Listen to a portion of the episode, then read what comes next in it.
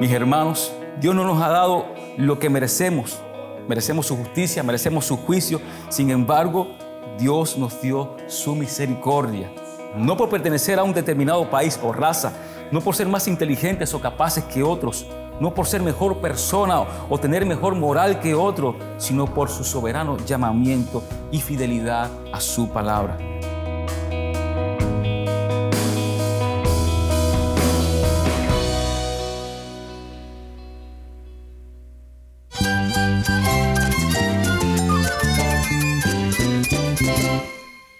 Cristo es todo para mí. Mi Salvador, mi amigo, mi guía. Cristo es mi verdad. Es nuestra guía, nuestro faro. Cristo es el Señor y Salvador. Nuestro protector, nuestro amparo, nuestra fortaleza. Es Jesús, el único que te lleva a Dios, el único camino, la verdad y la vida. No hay más ningún camino, es Jesús.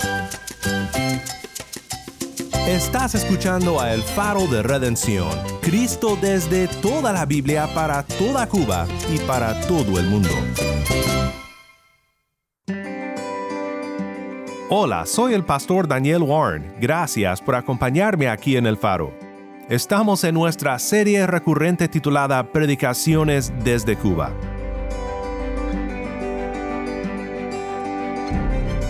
Ahora te compartimos un sermón por Michel Castillo. La palabra de Dios no ha fallado. El texto de este sermón es Romanos 9.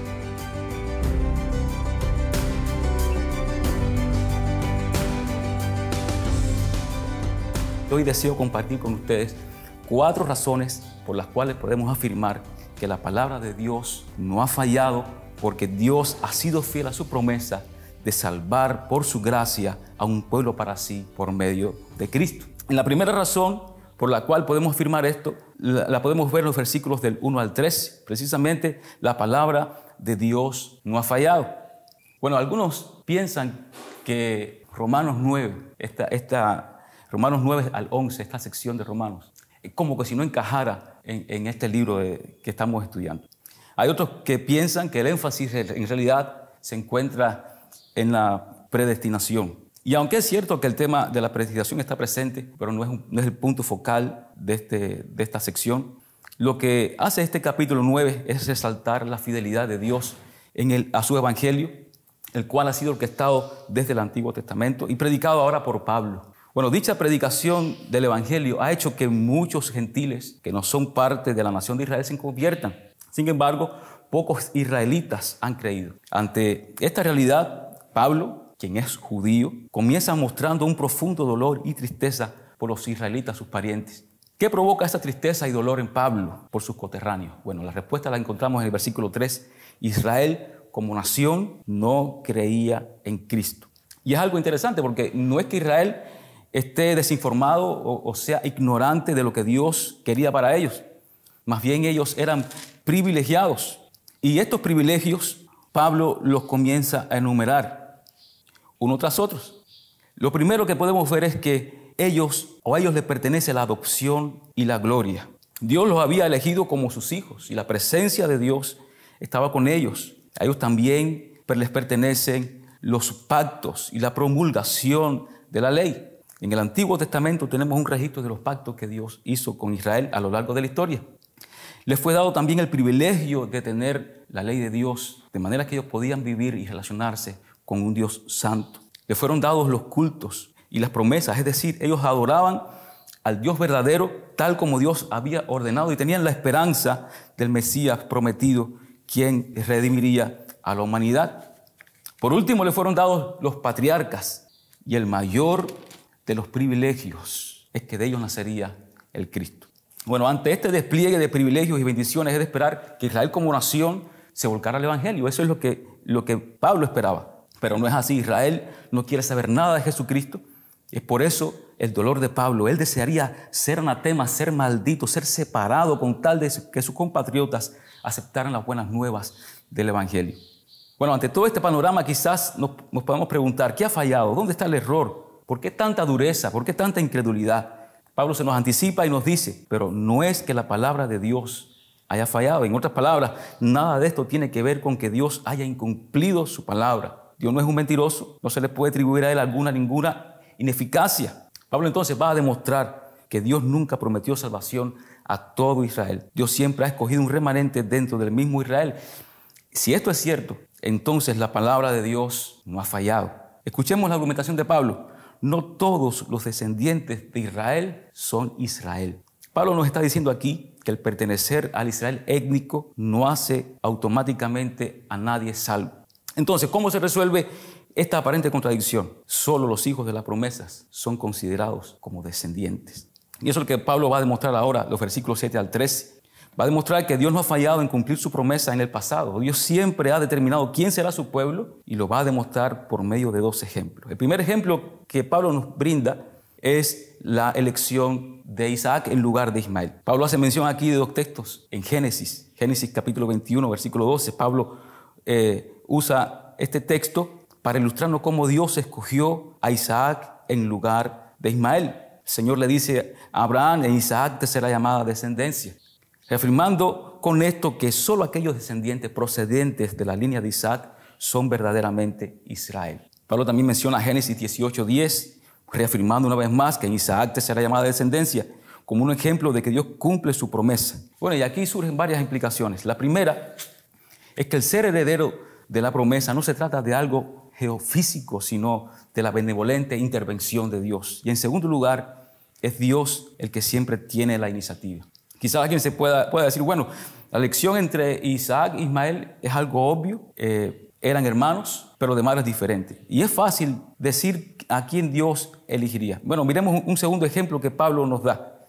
Pablo nos dice, nos pone otro ejemplo, el de Jacob y Esaú.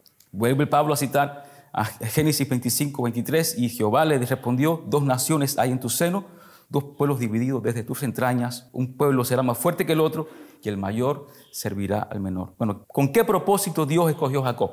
Con el propósito de cumplir en él su promesa. ¿Y cuál era este propósito? Que a través de él continuara la línea de la promesa. Pablo refuerza eso citando al profeta Malaquías, a Jacob amé, pero a Saúl aborrecí. ¿En qué se basó Dios para amar a Jacob? Bueno, no fue sobre la base de sus obras, es decir, algo bueno que Jacob hubiese hecho. Si miramos la vida de estos dos hermanos, podemos entender mejor lo que estamos diciendo. Esaú era el primogénito, era el más fuerte físicamente, además era el amado de su padre. Sin embargo, Jacob era el más débil, mentiroso y un consentido de su madre. Así que no había posibilidad alguna eh, de que el obrar de Jacob fuese, eh, fuese ayudado para que Dios le eligiese. Bueno, desde el comienzo del libro de Génesis, capítulo 12, 12, versículos 2 al 3, podemos ver cómo Dios eh, ha, prometido a Abraham hacer de él una gran nación y a su simiente eh, bendecirla, eh, ser bendecida a todas las familias de la tierra. Vemos a Dios eligiendo a Isaac, vemos a Dios eligiendo a Jacob, vemos a Dios eligiendo a Israel de entre todas las naciones. Vemos a Dios en el tiempo de los profetas escogiendo dentro del mismo Israel a un remanente que le es fiel. Dios siempre ha cumplido su palabra, Él no ha fallado y la máxima expresión del cumplimiento a su palabra hecha a Abraham la podemos ver en Jesucristo. Gálatas 3:16 declara, ahora bien las promesas fueron hechas a Abraham y a su descendencia. No dice y a las descendencias, como refiriéndose a muchas, sino más bien a una, a tu descendencia, es decir, Cristo. En otras palabras, Dios ha cumplido su promesa hecha a Abraham finalmente en Cristo, quien es la simiente de Abraham, el verdadero Israel. Es por medio de Cristo, la simiente incorruptible, que ahora tanto judíos como gentiles podemos ser salvados nacidos de nuevo, ser hechos hijos de la promesa. Escucha como lo dice primera de Pedro 1.23, pues habéis nacido de nuevo, no de una simiente corruptible, sino de una incorruptible, es decir, mediante la palabra de Dios que vive y permanece. Gálatas 3:29, y si sois de Cristo, entonces sois descendencia de Abraham, herederos según la promesa. Si mis hermanos podemos confiar en la palabra del Señor, Él siempre la cumplirá. Dios nunca ha fallado en cumplir lo que promete y esto lo podemos ver en la salvación que nos ha provisto en Cristo Jesús, Señor nuestro. Descansemos en su soberanía y omnipotencia, en medio de un mundo donde todo es inseguro y relativo. No hay nada que Dios haya decretado que no cumpla. Lo que prometió en el pasado lo seguirá cumpliendo hasta su regreso. Esta verdad de que Dios cumple su promesa también nos debe confrontar, ¿saben? Porque hay, hay muchos que piensan que por pertenecer a determinada familia, pertenecer a determinada iglesia o ser hijo de determinado pastor, eso va a hacer eh, que su salvación sea de cierta manera garantizada. Pero Dios es fiel en lo que dice. Él ha garantizado que nuestra salvación solo se encuentra en Jesucristo y su obra. Bueno, hasta aquí hemos podido ver cómo las promesas de Dios en el Antiguo Testamento nunca facilitaron de manera automática que cualquiera que fuese descendiente físico de Israel fuese salvo. Se necesitaba tener fe para heredar las promesas hechas a Israel. También hemos considerado que el heredar las promesas es a fin de cuentas un acto de elección de Dios. Dios no ha escogido a todo el Israel étnico, por consiguiente no todo el Israel étnico ha creído. En esto la palabra del Señor no ha fallado. En segundo lugar vamos a ver que Dios no solo ha cumplido su promesa en el pasado, sino que Dios no es injusto, sino misericordioso. Y de eso nos van a hablar los versículos 14 al 18. Pablo siempre se antepone ante las interrogantes que pudieran resultar como producto de su argumentación y quiere dejar bien claro que Dios es fiel en cumplir sus promesas. Y este acto de fidelidad a su palabra eh, puede malinterpretarse o puede verse como injusticia desde la perspectiva humana. Es por eso que Pablo comienza en el versículo 14 con una pregunta. ¿Qué diremos entonces? ¿Que hay injusticia en Dios? Dice Pablo, de ningún modo. Entonces, siendo verdad todo lo que hemos visto hasta aquí, que Dios no ha prometido salvación a todo el Israel físico, sino solo a los hijos de la promesa, cumpliendo así su palabra, y que estos hijos de la promesa son llamados por la misericordia de Dios y no por su obrar, ¿concluiremos que Dios es malvado? ¿Diremos entonces que Dios es al mismo tiempo soberano e injusto? De ningún modo. No hay manera alguna en que Dios sea injusto. Dice Pablo, es una imposibilidad de que Dios sea injusto. ¿Por qué? Porque no podemos medir a Dios por nuestro estándar. No podemos medir a Dios por nuestro propio concepto de justicia. ¿Saben por qué? Porque nuestro concepto de justicia o nuestra propia justicia siempre va a ser limitada y siempre va a ser superada por otro. Es limitada porque el pecado ha afectado todo nuestro ser y es superada por Dios mismo. Entonces, si persistimos en sostener que Dios es injusto, según nuestro propio concepto de justicia, sería una pura presunción de nuestra parte. Entonces, lo mejor que podemos hacer, o lo que podemos hacer es mirar esta justicia de Dios desde su perspectiva desde ese mismo lugar que Pablo lo, mira y por eso es que afirma que Él no es injusto, sino justo y soberano en cuanto a su elección. Dios es el único soberano y Pablo va a demostrarnos por medio del contraste de dos ejemplos, uno positivo y otro negativo, la libertad que Dios tiene de otorgar misericordia a quien Él quiera.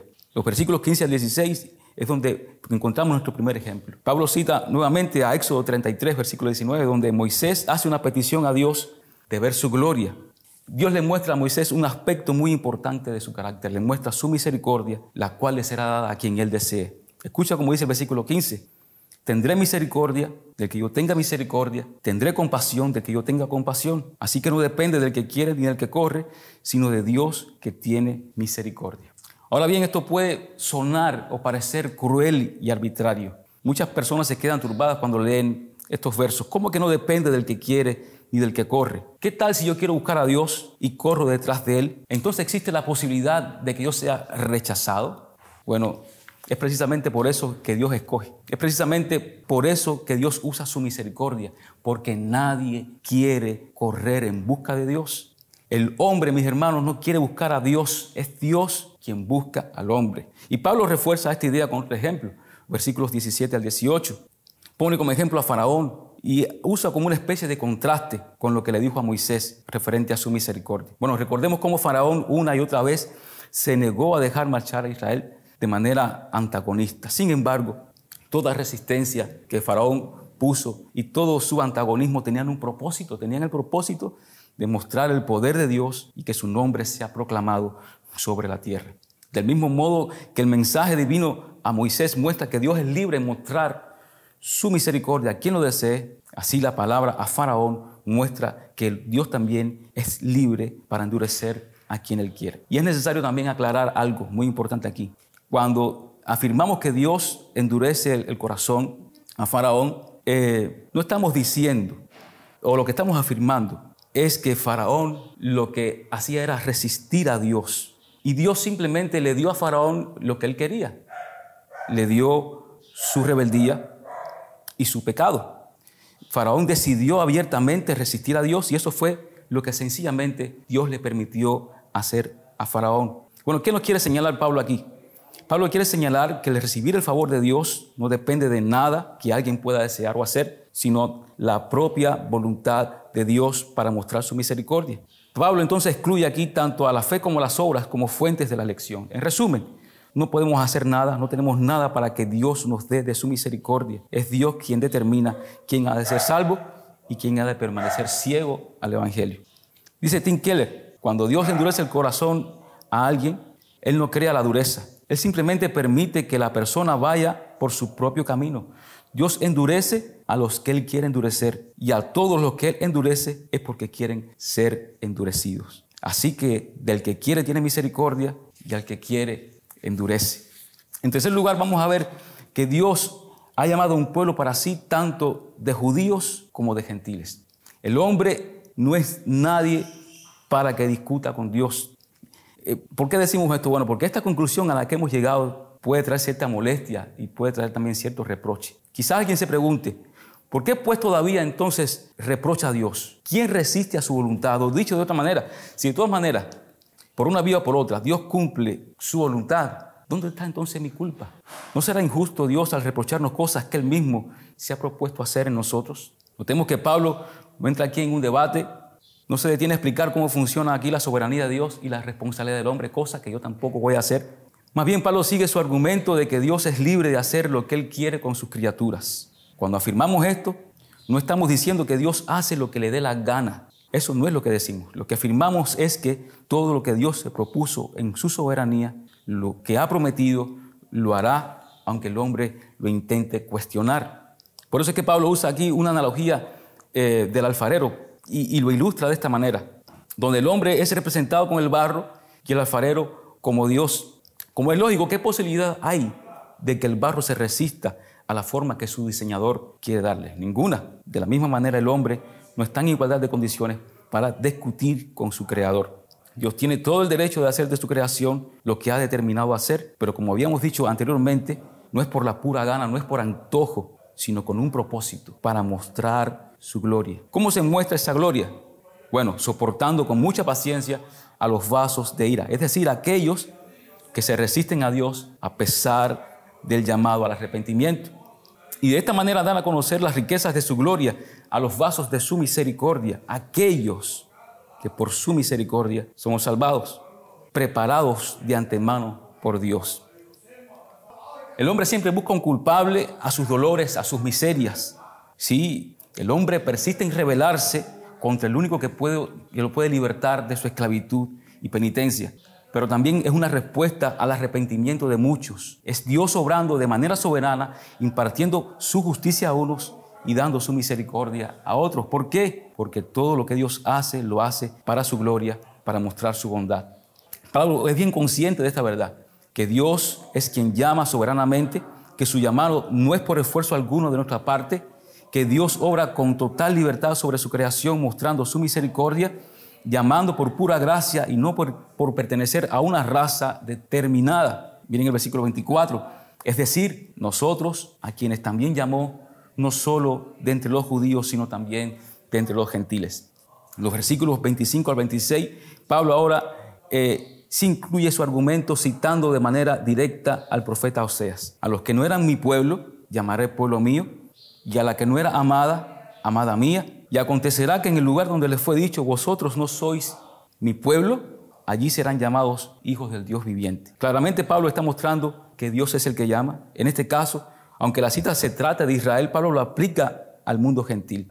Dios nos llama pueblo suyo.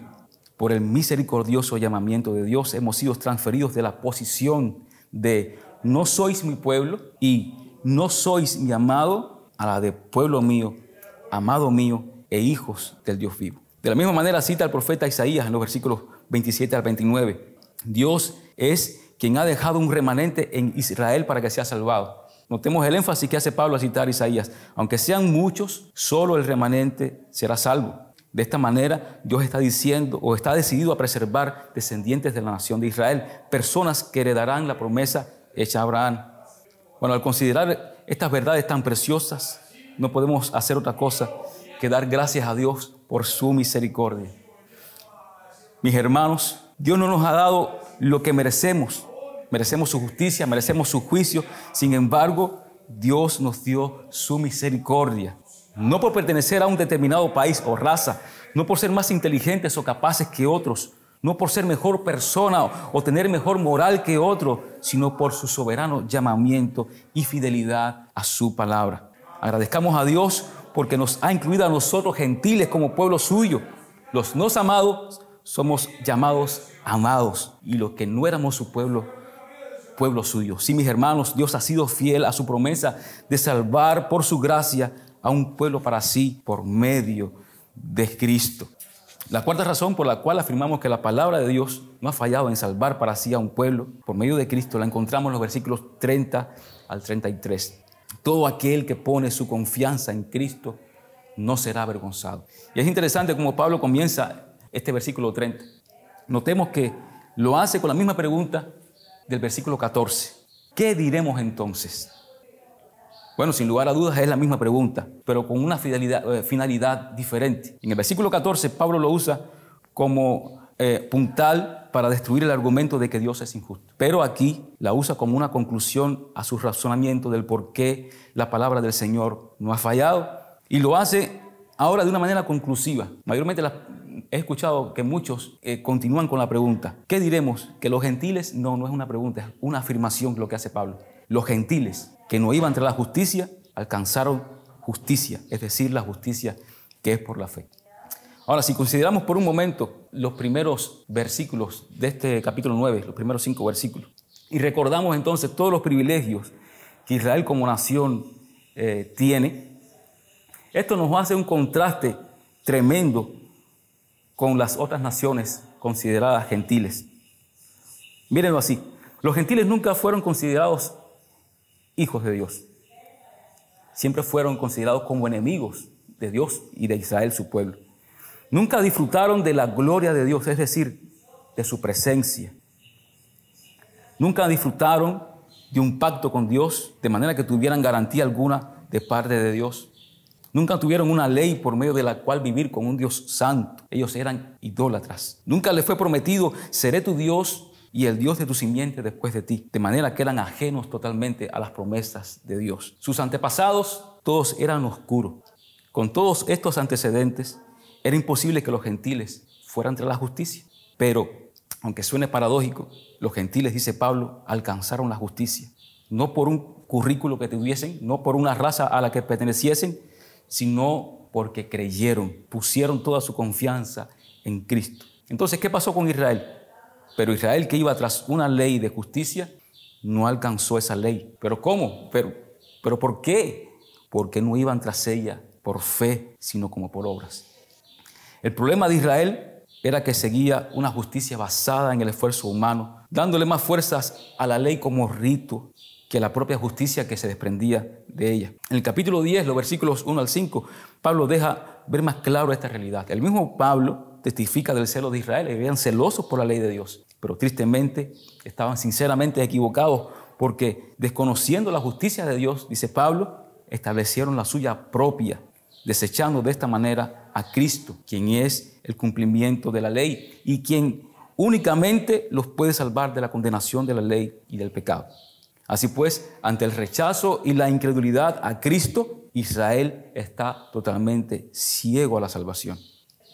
Ahora, lo alarmante de esto, mis hermanos, no es que eh, solamente Israel esté de esta manera cegada, sino que también hoy hay muchos que se llaman iglesias que enseñan que la justificación por la fe es compartida entre la fe y las obras. Ellos lo ilustran como un barco con dos remos. En un lado tenemos las obras, en un lado tenemos entonces eh, la fe.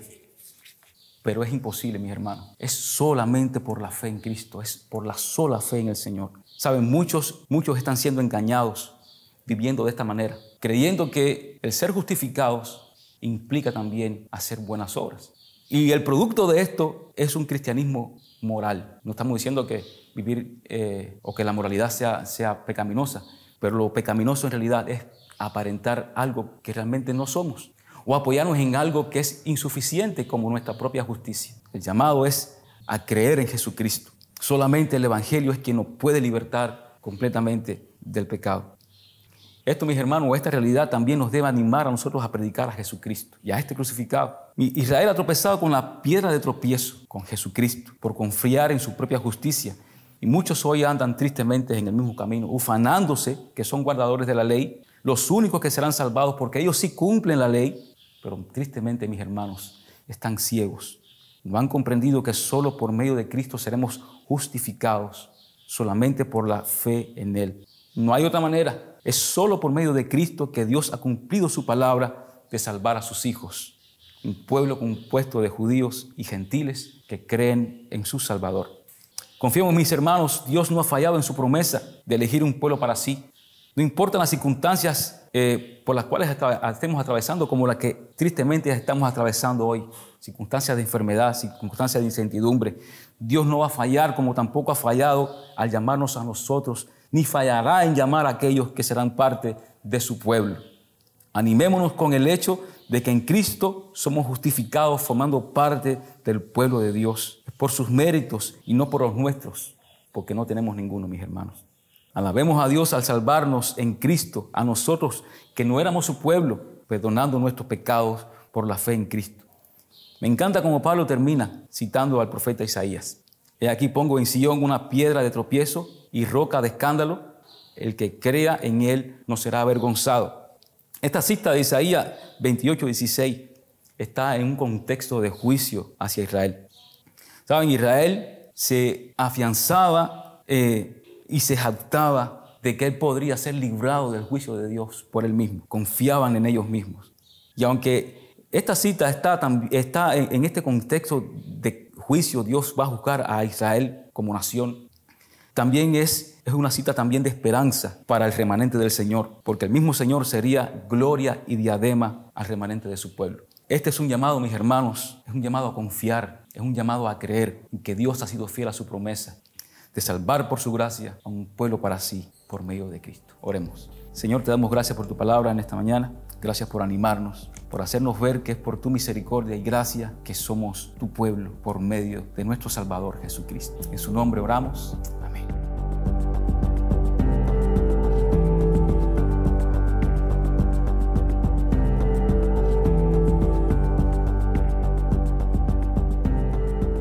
Soy el pastor Daniel Warren y esto es el faro de redención. Muchas gracias Michel por compartir con nosotros este sermón predicado en la Iglesia Bautista Nueva Vida. El Faro de Redención como programa radial fue ideado para Cuba, pero ha crecido a un nivel global y si estás en sintonía fuera de Cuba, te agradezco por pasar estos tiempos con nosotros estudiando temas que nos fortalecen en nuestra fe y en nuestro caminar cristiano. No olvides que también nos puedes seguir en las redes sociales, en Facebook, Instagram y Twitter. Solo busca el Faro de Redención. Allí encontrarás más contenido durante la semana para animarte en tu fe y para mantenerte informado sobre el ministerio del Faro. Para más información sobre este ministerio y sobre cómo tú puedes formar parte de nuestra misión, visita nuestra página web elfaroderedención.org.